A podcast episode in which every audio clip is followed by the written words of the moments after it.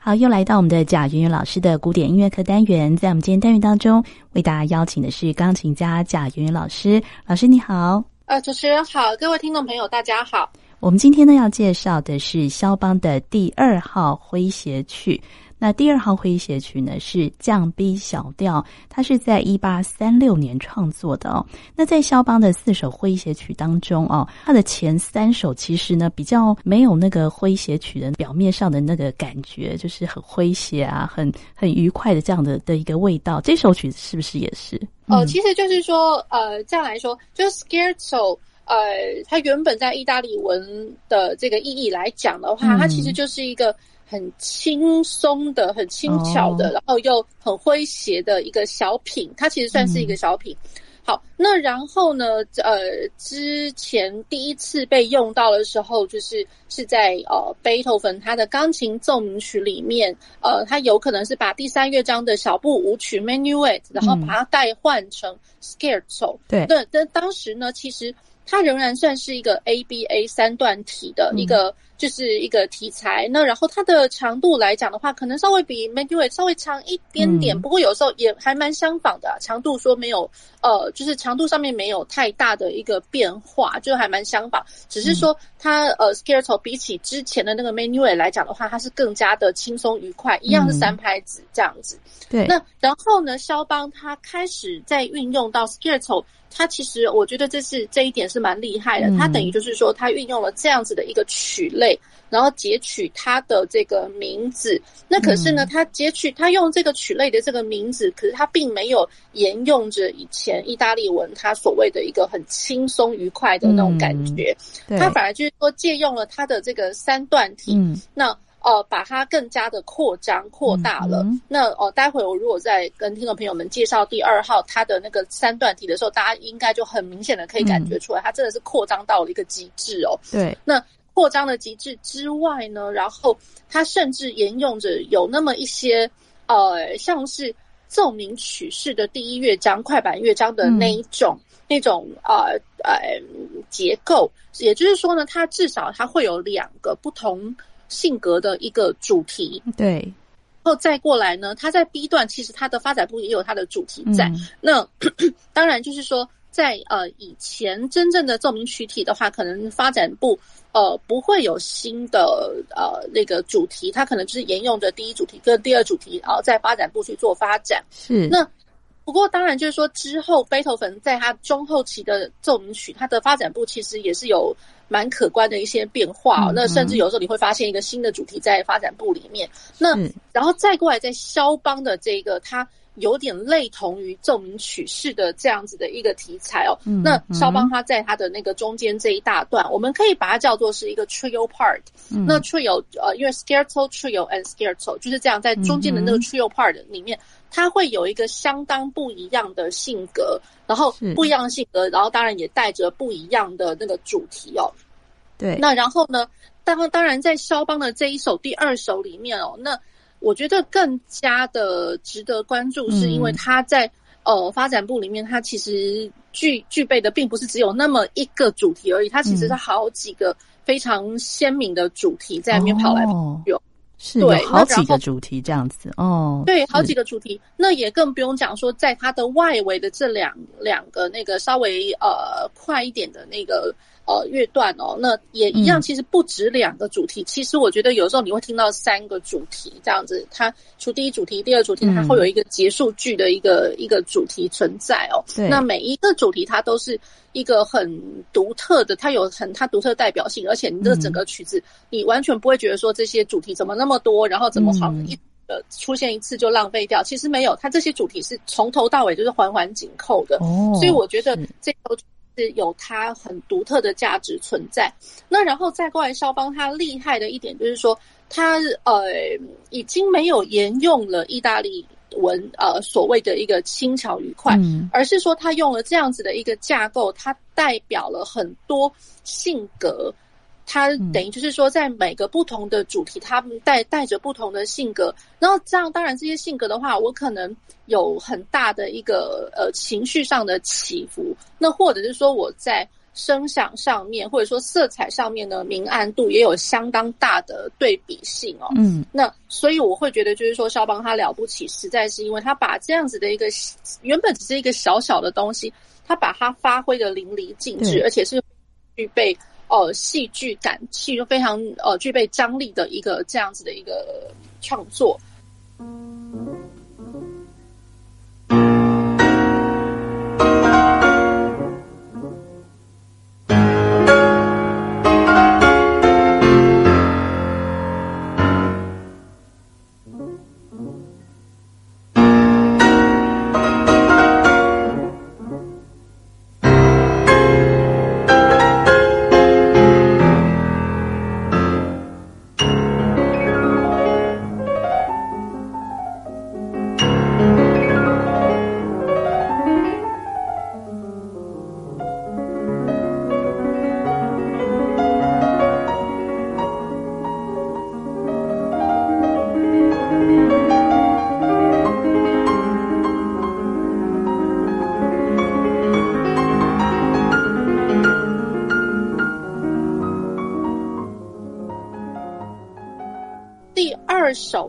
呢，第二首的话，好像前面呃，就如同就是肖邦他的学生哦，他在他一八四零年的他稍微呃出版的一个一个传记里面，他其实他有描述了，就是说他在跟肖邦学习这一首的时候，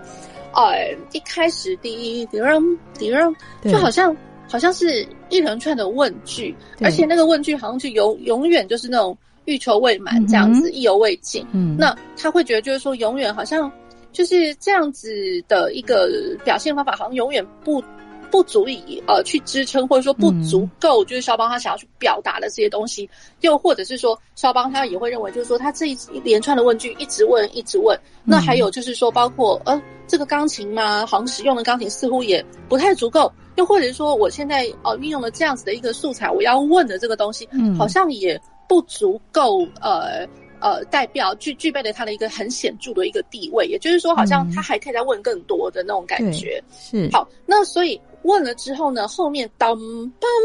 叮当当当，好像是一个呃回应的那种那种表述这样子，嗯、而且那个回应的话，会觉得好像有一点。呃，因为如果说它只是一个平常的一个对话，我哎，我问你一个问题，哎，那我就好好回答你就好了，一句话好好讲。但他回答的很强烈、很肯定的感觉，对，就会觉得就是说我刚刚就会觉得说他的那个问句好像有一点就是怕怕的问，这又有点就很想很急急需要知道他到底要怎么样。可是另外一个另外一方的回应就好像就是说，呃，想要充分的表达，就是说。就是这样，就是这个东西非常非常的重要，对，所以我会就是说，哇，一开始就可以感感觉出来它的这个张力。那然后再过来就是说，稍微提及了，就是说他在他的中段里面哦，其实嗯，好不容易才觉得好像有那么一丁点，就是这才是肖邦嘛，这种感觉，就是呃，中间这段有的时候有那么一点点像是夜班的歌唱旋律。那然后呢，也会有像是 Sicilian，就是西西里舞曲舞蹈的那种感觉。嗯嗯、那然后再过来，再就是有它的快速的，好像呃在旋转般转来转去，转的超级快的那种，嗯、呃三拍子的圆舞曲这样子。对对，所以这首曲子呢，它也是一个大三段体的结构，而且呢，充满了剧烈的一个情绪对比哦。我们等一下呢，也会分段为大家呃做介绍。那肖邦在创作这首曲子的时候啊，呃，在一八三六年哦，他本身呢，好像他也经历了一段呃恋情的结束哦。他有一个本来有个女朋友呃，玛丽亚，好像他们是要论及婚嫁，后来呃。这个恋情结束，所以他在这个曲子里面，呃，不知道是不是有抒发这样子的一个情绪哦。呃，我觉得这个情绪上面，倒好像我觉得是还好。还好。哦。那如果说要抒发那种，就是说他在。他觉得有点啊惋惜了那种，就是他的前任女友哦，呃，其实就是他未未婚妻啦，这样子。嗯、好，那如果说是真是要讲说真正描述到跟这个未呃无缘的未婚妻有关的曲子，应该会是他的其中有一首叫做《Farewell Waltz》，对，然后就是其实也都是在同时间，在一八三六、一八三七年的时候创作完成的一呃呃一个作品哦，就是对告别式的那种。呃呃告别班的圆舞曲。哦，对，我觉得那个是比较像。哦，那如果说哦是对，那如果说真要讲，就是说在这个曲子它的背景哦，嗯、那因为其实就是在一八三六三七那个时候，嗯、呃，肖邦也嗯、呃，就是说他从他呃很活跃，而且他已经开始习惯了，就是在。哦，法国人的文文学艺术，然后一个上流社会的一个沙龙，嗯、对，有对，他已经习惯这样子的生活了。那也在这样子呃聚集的一些场合呢，他也遇到了他未来就是影响到他非常深厚的一个一个女性哦，女性作家就是乔治桑。哦、嗯，那所以在这这段时间里面，他遇到乔治桑，嗯、那然后呃。感觉上哦，我我反而有那么一点点觉得，就是说这首曲子有那么一点，就像是他跟乔治桑的写照哦。那有就是说，肖邦他其实当时他的健康状况其实嗯不太好，嗯、不太好，哦，已经不太好。对对，乔治桑有那么一点点，不能说是大女人，可是感觉上一切的事情好像就是说他比较呃。一点点强势嘛，或者说他可以做一些主张，然后他呃，甚至就是说在某些方面他帮助了肖邦，这样肖邦他如果没有办法去完成去执行的话，可能乔治桑跟肖邦他会是一个互补的一个状态。嗯，那那呃也同时因为就是肖邦的一个健康的因素，所以其实肖邦在他年轻的时候，二十五岁的时候，他其实他喜欢的是另外就是刚刚讲的那个 Maria 那那位女士。嗯，是啊。然后呢，他其实也就已经呃快要私定终身，已经订婚了。嗯、可是后来，后来这这位女生她的爸爸他会觉得就是说，哎呀，那个肖邦他的健康状况真的是亮起红灯，哦、然后越来越不好。那所以他们也觉得就是说，好吧，他们也开始有心疏远，也就是都是在同时。嗯、就另外一方面，就就是同同时间呢，一方面是女生想要呃疏远的呃疏远肖邦，对，那然后在。肖邦他其实同时之间，他又有另外一个红粉知己，就是乔治桑，哦，就是乔治桑。那然后当然他原来的那个未婚妻哦，嗯、就是呃，据说是蛮漂亮的，然后、嗯、呃，非常多的文艺作家，因为这这位女生她也其实非常的有有才华，嗯、那呃，她也呃写作，然后又是就是一个文学艺术家，然后对于这些文艺的涉猎都还蛮广泛的，嗯、那所以就。都是在这个圈圈里面的，嗯，其实很多不管是文学家，或者说老师，嗯、或者说什么的，就是还有一些王公贵族，甚至好像拿破仑还是什么，就是啊，他的家族里面的一些孩子们，然后其实也都对于这个 Maria 女生呃非常的倾心哦，哦。可是却没有想到，就是说，哎，居然是这个、嗯、原本是他跟这个女生是要跟肖邦在一起的，嗯、对，所以呃。就就此可知哦，相信就是说，这位女生她一定也是非常的，嗯、呃，欣赏有才华的人士，这样只是，是就是说，是只是说他们俩双方真的是无缘啦，这样子。嗯，嗯哼，对，那这是我们稍微介绍一下这首曲子啊，它在创作的一个背景哈。那我们接下来呢，我们就呃分段为大家呃介绍这首肖邦的第二号啊诙谐曲，我们就先来听它的 A 段第一段的部分。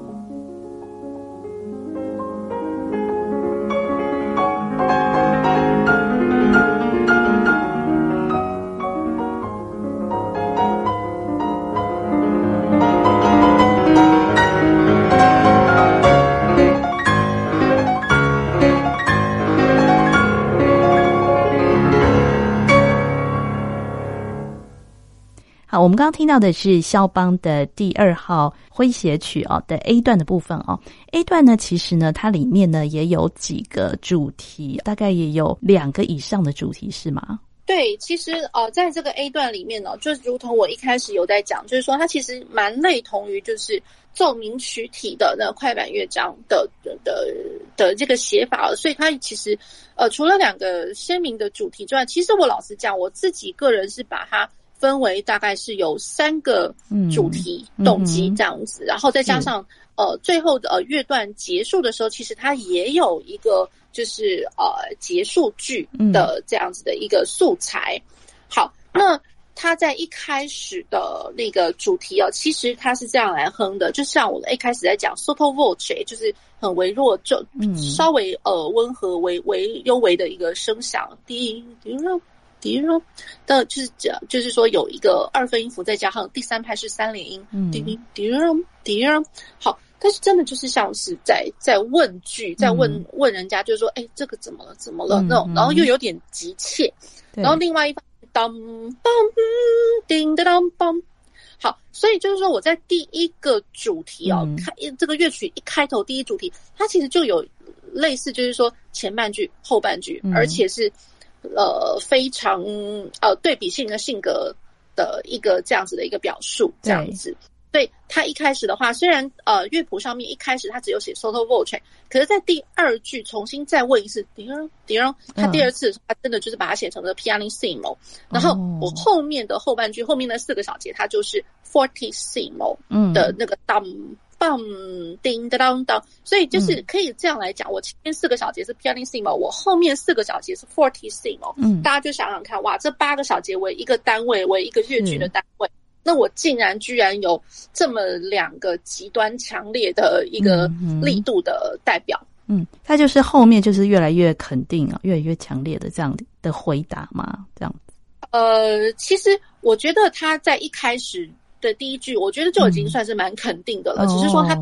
这样的素材，他的表述，嗯、他其实重复性还蛮多次的，嗯、对，所以我会觉得就是说。呃，在铺陈上面或许啦，就是说在呃诠释上面，或许在力度上面，呃，是不是每一次都要做到这么的满，或者是说，哎、嗯，还真的就是每一次都要做到这么的呃，就是尤其是极端极端的那个性格，fortissimo 上面，嗯、我觉得当然它有一些些对比性，就是说，呃，在 fortissimo 里面，因为一开始是呃，叮咚叮当当梆。这是第一句，那可是第二句是在降呃降低大调的一个转位上面，当梆叮当当梆，嗯，好，那所以我觉得就是说，在如果是以和声上来讲，那呃以降低的那个大三和弦降瑞发降啦，呃这样子的一个和声，我们听起来感觉它当然会比较温暖一点，比较起一开始它其实是小三和弦，是呃降咪然后嗦跟降 C，呃降降咪降嗦降 C。对，其实就是说小三和弦跟大三和弦的一个对比啦，嗯、就每一句每一句它其实是不一样的。嗯、对，我觉得光这样的色彩其实还是可以做得出来，并不表示就是说，因为它都是 fortissimo 的关系，好像我每次都要去变到一个极致。嗯，对，所以还是可以听得出来它的色彩。哦，所以这个就是它的第一主题。嗯、哦，对，它的第一主题问句跟答句。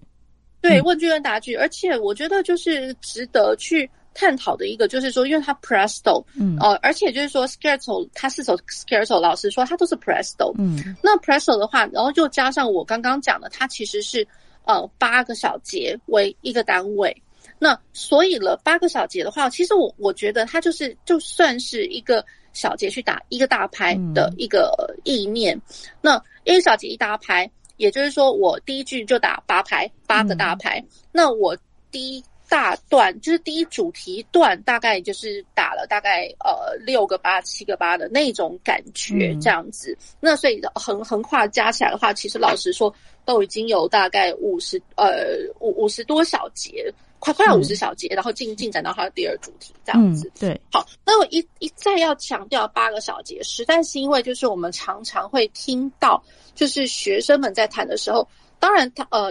就是我们去跟他们表述，就是说，哎，它是八个小节，你要去数八，一二三四五六七八，这个东西其实大家都听得懂，而且都很简单。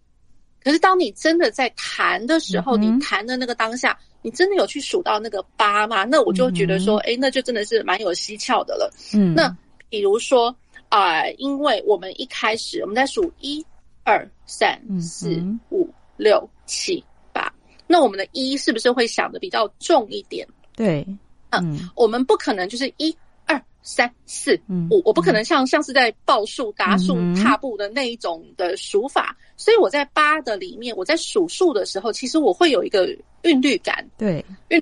然后再加上一二三四，也就是说一二三四，因为前面四个小节是比较比较轻的嘛，嗯，一二三四五六七八，所以。我觉得在它的八的，就是八个一为一句的一个单位的时候哦，其实它有这样的一个小小的分别。可是很多人在弹，他真的就忘记了那个律动感，嗯，韵律的感觉，所以他会变说，呃，管他三七二十一，呃，小好像也小不太下去。就是第一叠让叠让，其实好像只是刷过去，好像他只只讲求那个快，可是忘了那种如果又快，然后又很小声的话，我觉得那才会是真正会让人家觉得很紧张或是很激动。隐隐约约的那种激动、躁动的那种感觉，嗯，对，所以就是说，不能因为看到他好像好像很忙，好像很快，那我就每个小节都弹的有一点点大声，然后更不用讲说，呃，当看到 fortissimo 的时候，哇，好像就是解放了，然后就是当当滴哒哒哒，那五六七八种，我不会数数，会数五六七八，我应该还是五六七八，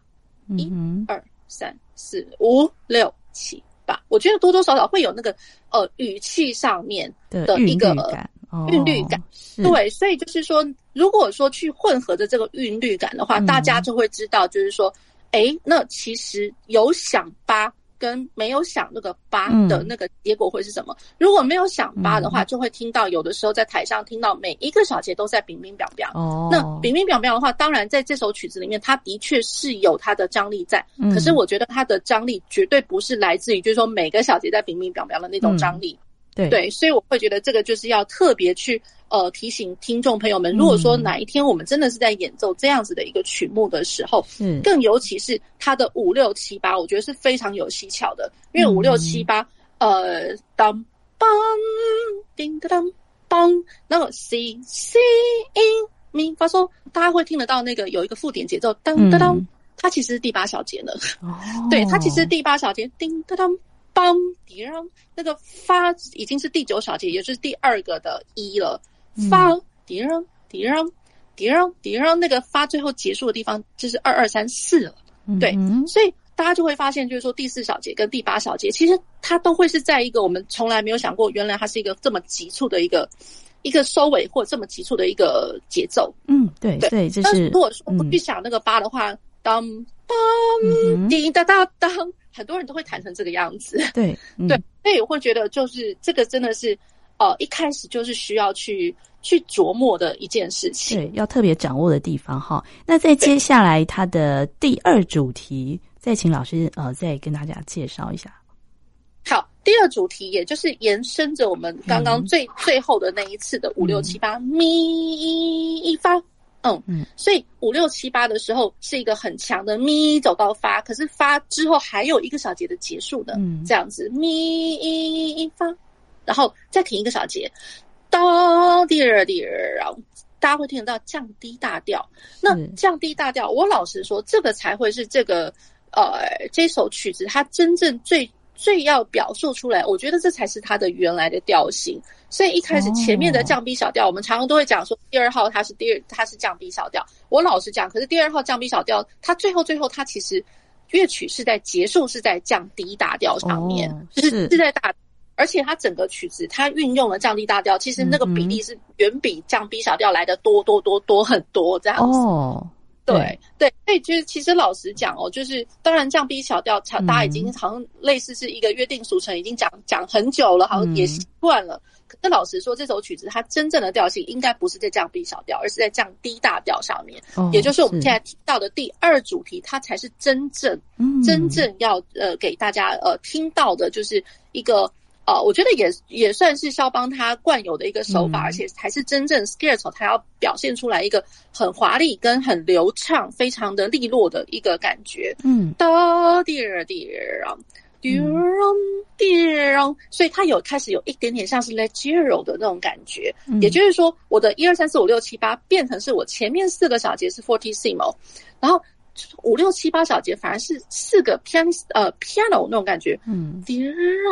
滴啷滴啷当滴啷滴啷，嗯，滴啷滴啷，好，所以它等于就是说我跟第一主题其实是一个互相。呃，相辉映吗？因为前面等于就是说是前面四个小节是 pianissimo，后面四个小节 fortissimo。那第二主题是前面四个小节是 fortissimo，后面四个小节小下来是 piano 跟 pianissimo。嗯，对，所以我觉得是一个蛮好玩的。这我觉得这才是它的 leggero，它真正就是哦、呃，我觉得 making fun of it 那那种感觉。嗯。对，对，也就是说，第一主题跟第二主题它相呼应，可是是一个好好玩，嗯、它是一个互互相颠倒的一个写法，嗯、是这样子的一个呼应。这样对，真的是非常巧妙哈。那在第二主题结束之后，老师说，其实，在 A 段还有一个第三主题的出现。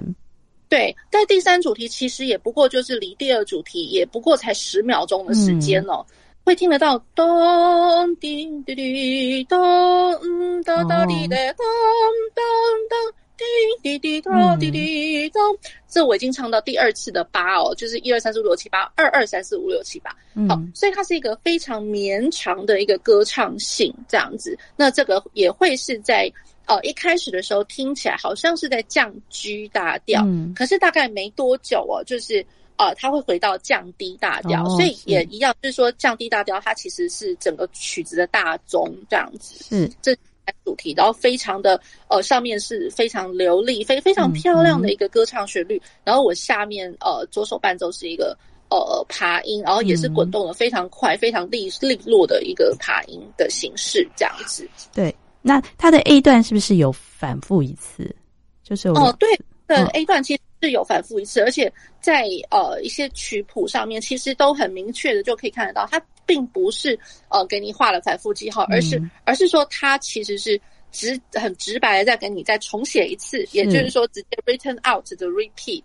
嗯，好，那。第二次的反复的话，其实多多少少跟第一次哦是有那么不一样，就是一点点小小的小变奏啦。嗯、那其实这也是肖邦的一个惯有的一个手法，也就是说我重复性的东西，可是我并不会听到每一次都长得一模一样。嗯，好，所以我们前面是有 A 跟 B，那我第二次的回返的时候就会有 A prom 跟 B prom 这样子。嗯、对，好，那可是 B prom 其实再怎么样的话，就是我一二三的主题通通都还在。嗯，那然后呢？其实我在每一次的段落的尾巴，其实都会有一个结束句的一个主题哦。嗯、那结束句的话，呃，我觉得也会是一个相呼应的东西，嗯，因为我们常常听到就是呃前面的主题好像都是往下走的，滴滴滴滴，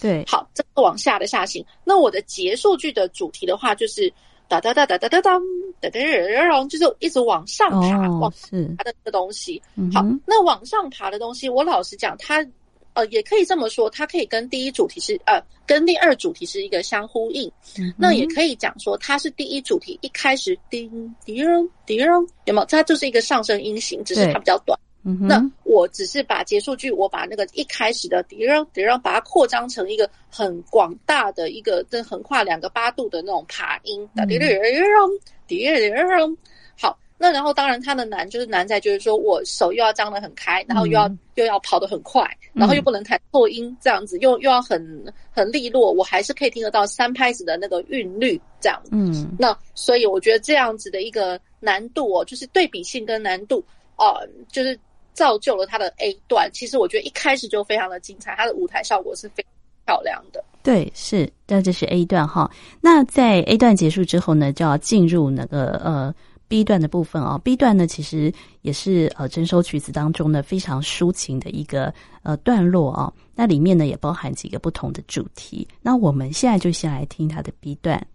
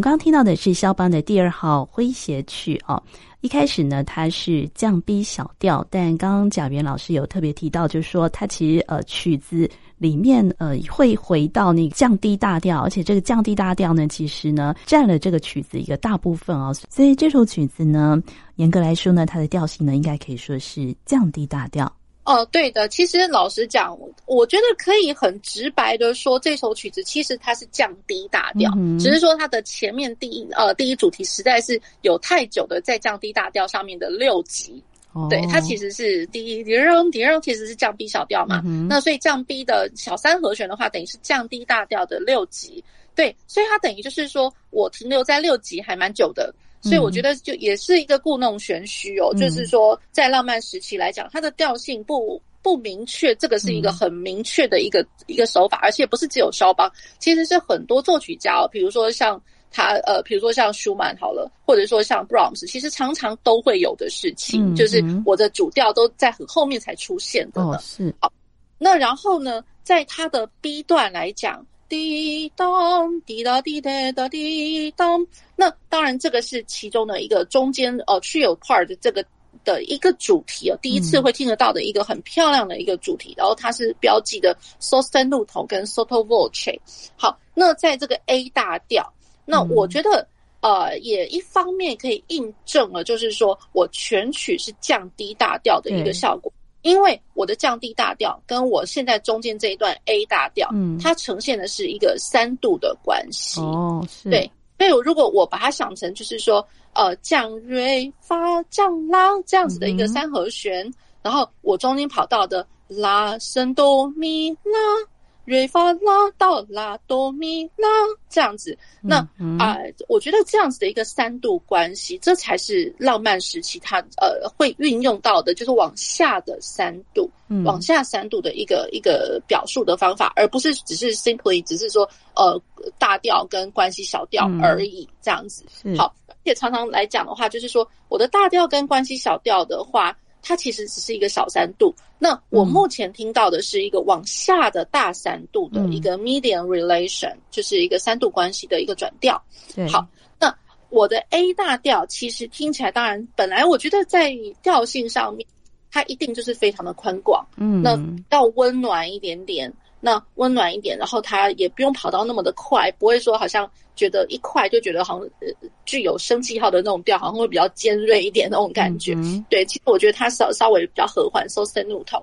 好，那呃，它也有那么一点点，虽然还不至于像圣咏啦，可是我觉得也也有点像圣咏的那种写法，嗯、也就是说它真的比较和声式的，那只会有一个声部稍微。呃，拉出来就是唱一个 solo，呃，滴咚，然后中间有一个声部去拉出来，滴咚滴咚滴咚，滴咚滴咚滴咚。好，所以我刚刚其实我老实讲，我有一点点刻意，我把它唱成两个不同的层次，也实在是因为有常常有听到有很多啊、呃，就是在舞台上面的表现哦，那。我会觉得我不以为然，因为有的时候会觉得会听到咪发西哆咪瑞哆咪发西哆咪瑞哆拉发瑞哆西拉哆，那其实它等于就是把不同的声部把它串成一起，变成是一个人在唱而已。嗯，那我会觉得就是说这样实在太贬低了肖邦他写这一段的一个价值，好像有点单调的感觉。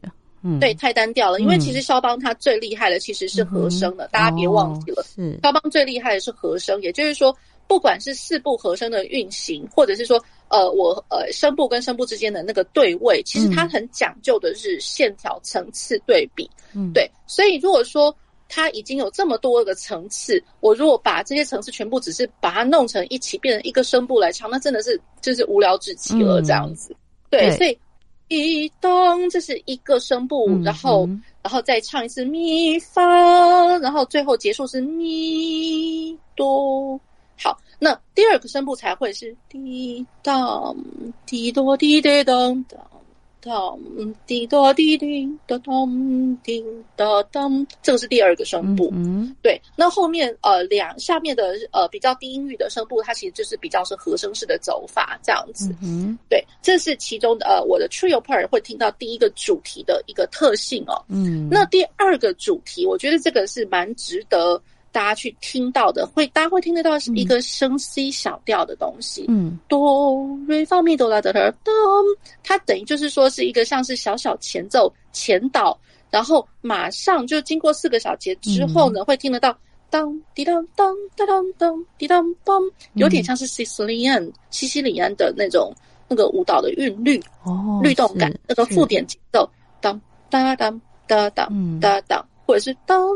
当滴当当当当滴当当，然后后面呢，就是呃这一段的后面，它等于就是说借由这样 Cillian 这个附点节奏往下去做延伸的，然后大家会开始听到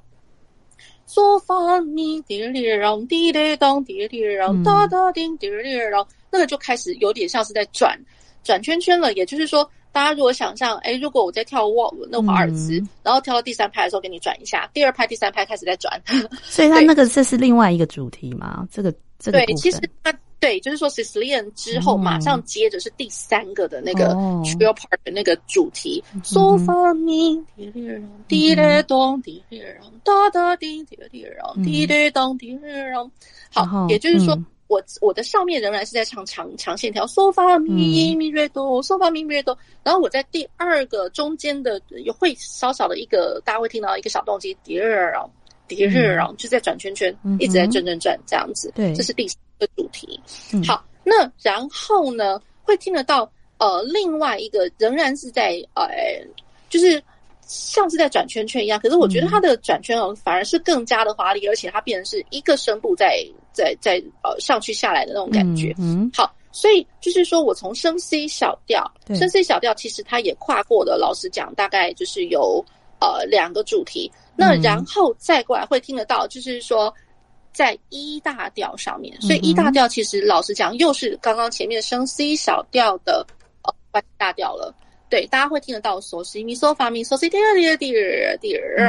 那我觉得哇，这这一段我实在是超级难唱，因为它其实是很快速的，呃，嗯、这个爬音上去又下来，非常灿烂华丽。哎，对，我觉得这一段很特别，我觉得那个这一段从那个升 C 小调转到 E 大调，它整个那个色彩好像又都不一样哎、欸。对，它其实 我觉得，不过我觉得它色彩是慢慢慢慢就是转转到一个就是呃，本来从一个比较温温的那种感觉。哦到后来突然好像醒过来，而且变成是哎，对对对，狂喜的那种感觉，嗯，对，那个狂喜，所以我觉得哎，这个是非常了不起的。嗯那而且他狂喜的这个 closing scene 哦，就是我觉得，我觉得他算是一个结束句啊，closing scene。然后他的狂喜的感觉一一路延伸到我后面，又再一次的，就是重复了这个中间这一段，但等于是又再来一次，而且他就重新，他都是重新写出来，不是说给你一个。呃，附点节呃附附点附点记号写在那边而已。嗯、好，那我觉得也延续了这样子的一个狂喜，嗯、狂喜。然后，所以我第二次再回返到真正的 trio part，滴咚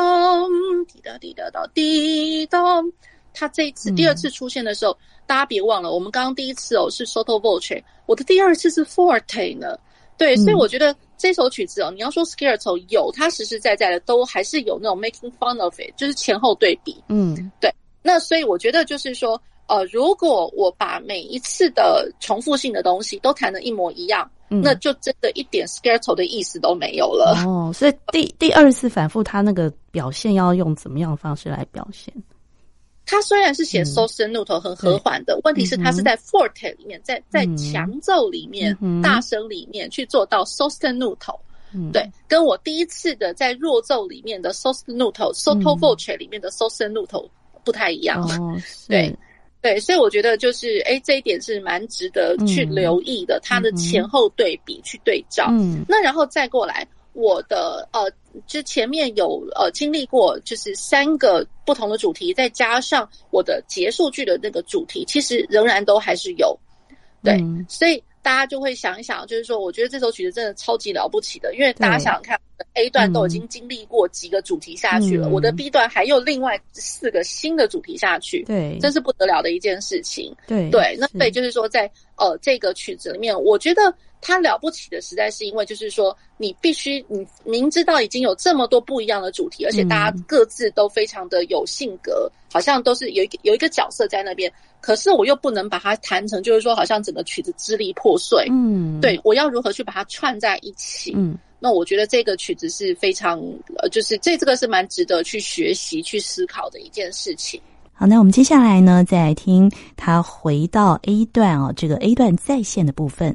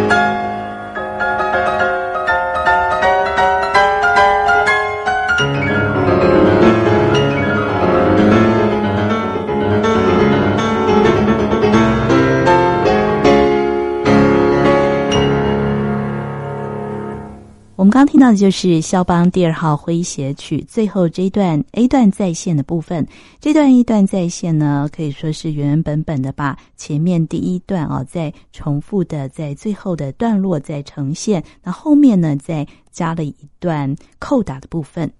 它最后的那个 A 段，其实哦，我觉得它还蛮蛮容易被区分出来，因为就是说我最后呃回来的就是就是再现的这个 A 段哦，跟着我。面的那个嗯 B 段来讲的话，其实是有一个很大的一个就是隔阂，大概有几，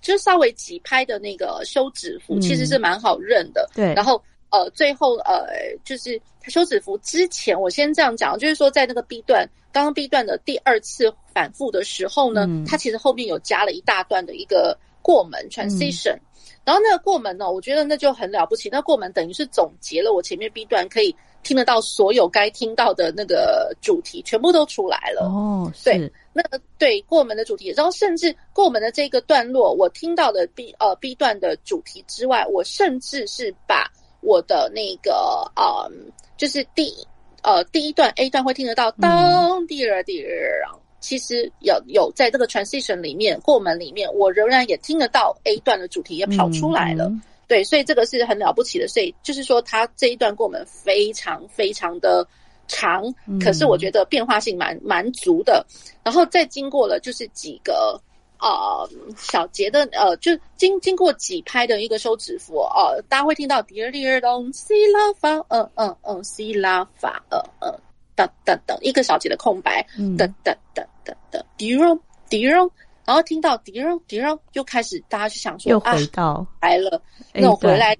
感觉，对，所以其实我觉得这个是他的写法，我觉得也蛮，嗯、他他也蛮诚意十足的，就是他会让你知道，就是说，对我现在我就是要回来了，哦，很明显的回来，对，非常明显。那然后再过来就是说，我的 A 呃，最后回返的这一次的 A 段哦，嗯、其实是。我觉得跟第一次我们听到的 A 段是一模一样，嗯、它没有呃什么节奏上的变化，或者说我的稍微改了一些变化音什么。我觉得其实它的写法是差不多的，嗯、都一样。是好，那所以我们前面经历过的有第一主题滴然滴然，然后的第二主题当滴然滴然，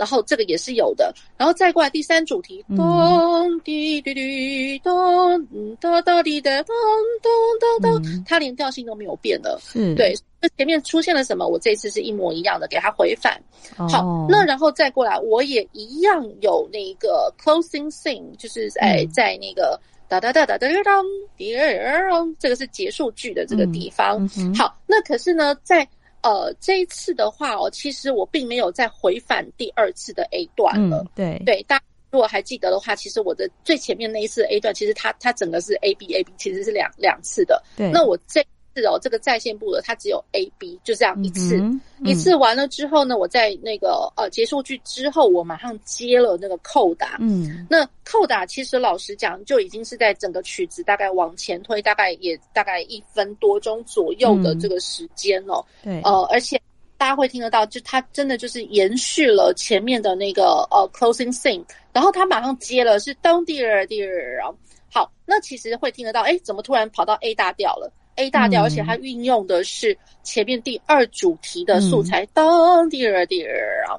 第二主题那个时候是降低大调，那我现在的第二主题变成是 A 大调，哆西啦滴哒第二第二，当滴当滴儿的，这个其实老实讲它蛮难唱的，因为它很快这样子。对，好，那所以大家一听到 A 大调就知道哦，有事 A 大调，嗯，对，它有三度关系，然后运用了第二主题这样子。好，第二主题完了之后呢？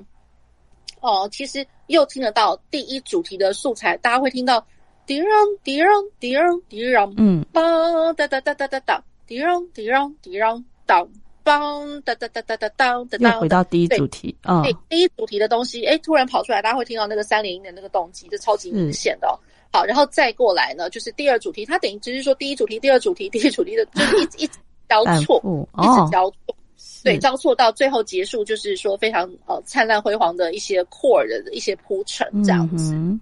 对，然后所以他最后结束哦，大家别忘了，他最后结束是在降低大调上面，就是回来他原本的应该是降低大调。对，他是降低大调的。嗯、哦，这首第二号诙谐曲也是他四首诙谐曲里面最有名的一首吗？嗯，其实我老实讲，对，的确是有人是觉得，就是说好像。嗯呃，因为第一首就已经会觉得，就是说，哎，因为像舒曼自己就会觉得说，哎，怎么好像是在一个黑暗的一个面纱里面去做到一些像是呃蛮蛮黑色喜剧的嘛那种感觉。嗯嗯、然后第二个的话呢，就会觉得就是第二第二首出现，有人就会觉得说，哇，他甚至盖过了第一首的光芒哦。然后因为他第二首更长，然后第一首稍微稍微短一点点点这样子。那第二首的话，甚至是有呃，像也是舒曼他这样写的，就是。哦，他自己认为就是说，甚至就是把拜伦的诗哦都把它翻出来了。嗯、拜伦的诗，因为其实大家如果是有呃读过一些就是拜伦的诗诗文的话，他的作品、嗯、其实有的时候他的故事的铺陈还真的就是蛮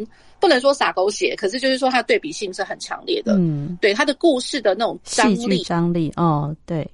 是是有的。对，嗯、所以肖邦他等于就是说。诶，他把那个拜伦的诗哦拿来相比拟了，嗯，对，然后而且他就这样讲，就是说，呃，这样的拜伦的诗就充满了有温柔的，也有大胆的，嗯、也有呃非常的爱，具有爱意的爱跟轻蔑的那种感觉。嗯、所以大家去这样想，就是说温柔 tenderness，、嗯、然后大胆 boldness，就温柔跟大胆，其实我觉得这两个就已经是不太一样的了。对、嗯，然后 love and contempt，、嗯、就是。呃，爱情跟轻蔑，嗯，就是说我一方面我又很我我我又想要去爱他，可是一方面又有点鄙视那种感觉，嗯、对，这真的是一个极大的对比性，嗯、对，所以我觉得，嗯，要说有名的话，其实我觉得他的三首曲的，他的四首 Scherzo，、嗯、其实老实讲，通通都有它存在的一个价值，嗯、只是说端，就是说听众朋友们或者说演奏家们怎么样去。呃，看待它，嗯，那然后当然舞台效果，哦、呃，或者说常常在舞台上面演出的话，似乎第二首它的演出的频率是比较多一点点啦，嗯、这样子是好。那我们今天呢也非常谢谢贾圆圆老师为大家介绍肖邦的第二号诙谐曲，谢谢老师，谢谢主持人，谢谢各位听众朋友。